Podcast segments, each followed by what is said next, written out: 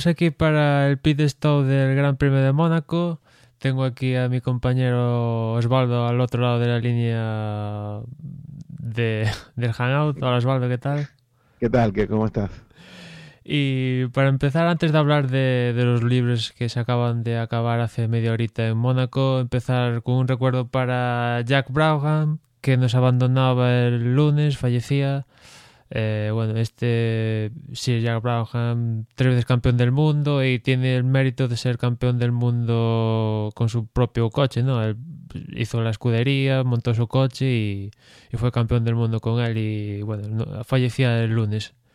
Hay que dar el recuerdo para, para, bueno, que un piloto que sobre todo ese apellido es bastante reconocible en el mundo del motor, ¿no, Osvaldo? Sí, bueno, yo tuve la, digamos, en los 80, cuando empecé a ver la Fórmula 1, obviamente la escudería, fueron los años o parte de los años cuando la, escudería existía, lo que pasa es que en esa época no recuerdo yo que, que hiciera o tuviera mayor figuración, pero bueno, sí, probablemente, digamos que ya era una de esas escuderías que, que venía de los 70 con, pues, pilotos un poco ya veteranos que montaban su, su, sus equipos y bueno, sí lo recuerdo de esos años, pero nada más no recuerdo a Braham el piloto siendo, siendo campeón, pero, pero sí recuerdo ya la escudería en los 80, así de la de tabla media hacia abajo, pues. Y con respecto a Mónaco, pues la primera sesión un poco más de lo mismo. Marcó el mejor tiempo Hamilton, seguido de Rosberg, a continuación Ricciardo, ahí se coló cuarto Fernando Alonso, quinto fue Vettel, sexto Bottas, y detrás de estos pues eh, Williams de Bottas, el Forsinia de Pérez, Magnussen, Hulkeberg, Baton, etcétera, etcétera. Quizás los Lotus que parece que en, en España y después los test de pro, de España fueron bastante bien, al menos en la primera sesión estuvieron quizás eh, más, más retrasados de lo que a priori se acaba de esperar viendo ese saltito que dieron en España. Aunque, aunque capaz que digamos que ese, ese progreso de Lotus que mostraron en los test, no sé, no sé yo si quizás Mónaco era el, el mejor gran premio eh, inmediatamente después como para, para que esa progresión se viera plasmada, ¿no? Yo creo que va a haber que esperar a, al siguiente Gran Premio a ver qué tal. Sí, pues sí. Mm, lo dijo también el, el, team principal este, digamos que cuando no está Gerard López, el Federico Castaldi creo que se llama, lo dijo aquí en declaraciones para, para Antena 3, que bueno, que esperaban confirmar el, ese salto hacia adelante de España, pues entre Mónaco y el siguiente Gran Premio para asegurar dónde están.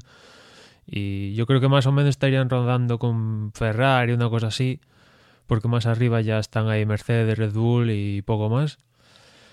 Y entre la primera sesión y la segunda, pues cayó un chaparrón de agua importante en Mónaco y dejó la pista mojada. Y en la primera y en la segunda sesión, perdón, pues eh, media sesión prácticamente no rodó nadie. Creo que salió Bottas eh, con los intermedios y salió una vuelta y entró automáticamente media sesión que no salió nadie y la pista se fue secando poco a poco y empezaron a salir los, monoplazas. Y faltando media hora para la sesión, salía Kimi Raikkonen que tenía un problema con la caja de cambios y se perdía los últimos, eso, media hora más o menos de entrenamiento, donde el resto de pilotos, pues sí, poco a poco se fue secando la pista y fueron primero con intermedios para después pasar a, a los blandos y acabar con los super blandos.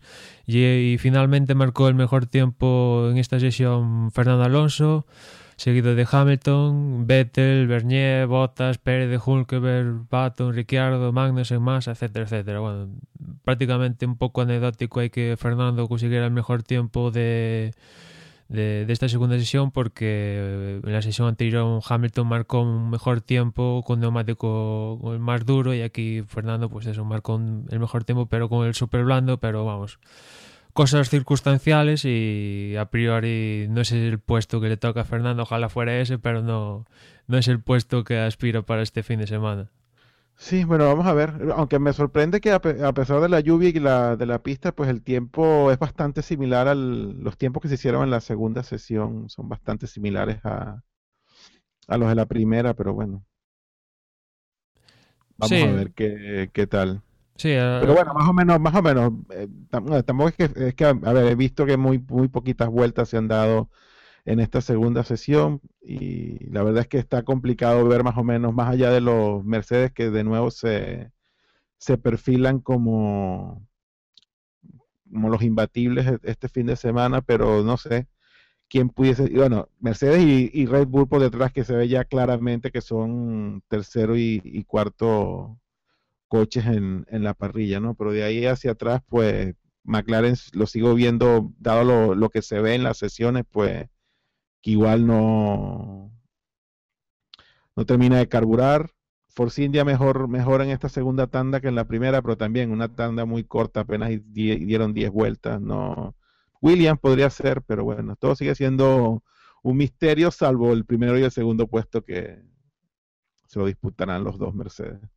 Sí, quizás lo más interesante de este Gran Premio es ver si Rosberg consigue parar la racha de Hamilton y porque bueno, ser segundo cuatro veces consecutivas y que justamente el primero sea tu compañero de equipo, pues y además viene pues Mónaco, un circuito que a Rosberg viene de ganar el año pasado y que en teoría se le da bien, bueno, a Hamilton también en teoría se le da bien, también ha ganado aquí, pues un poco el, la cuestión más interesante del Gran Premio es ver eso, si Rosberg consigue parar la racha, porque otra victoria de Hamilton ya sería, y, más aquí en Mónaco, ya sería en plan, no vas a tener ninguna opción.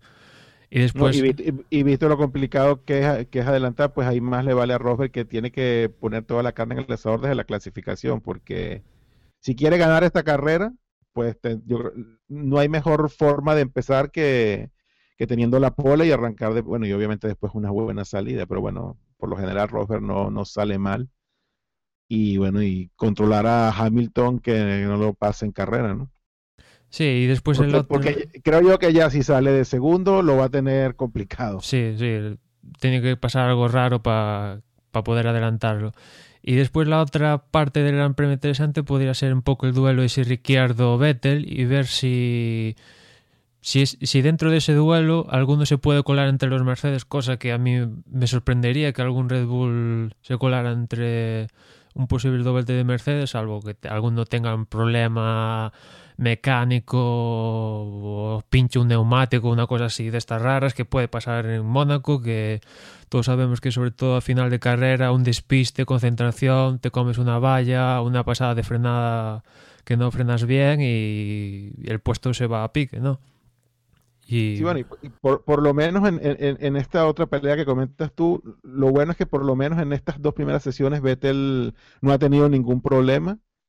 Y, pues si el fin de semana sigue yendo sin problemas para Vettel, va a estar interesante ese duelo con, con Ricciardo el domingo, porque pues llegarían más o menos al, llegarían a la par, sin problemas ninguno de los dos, con los coches a punto y ver entonces qué si todo lo que hemos visto de Ricciardo se no es una ilusión, sino que la cosa viene ya en serio.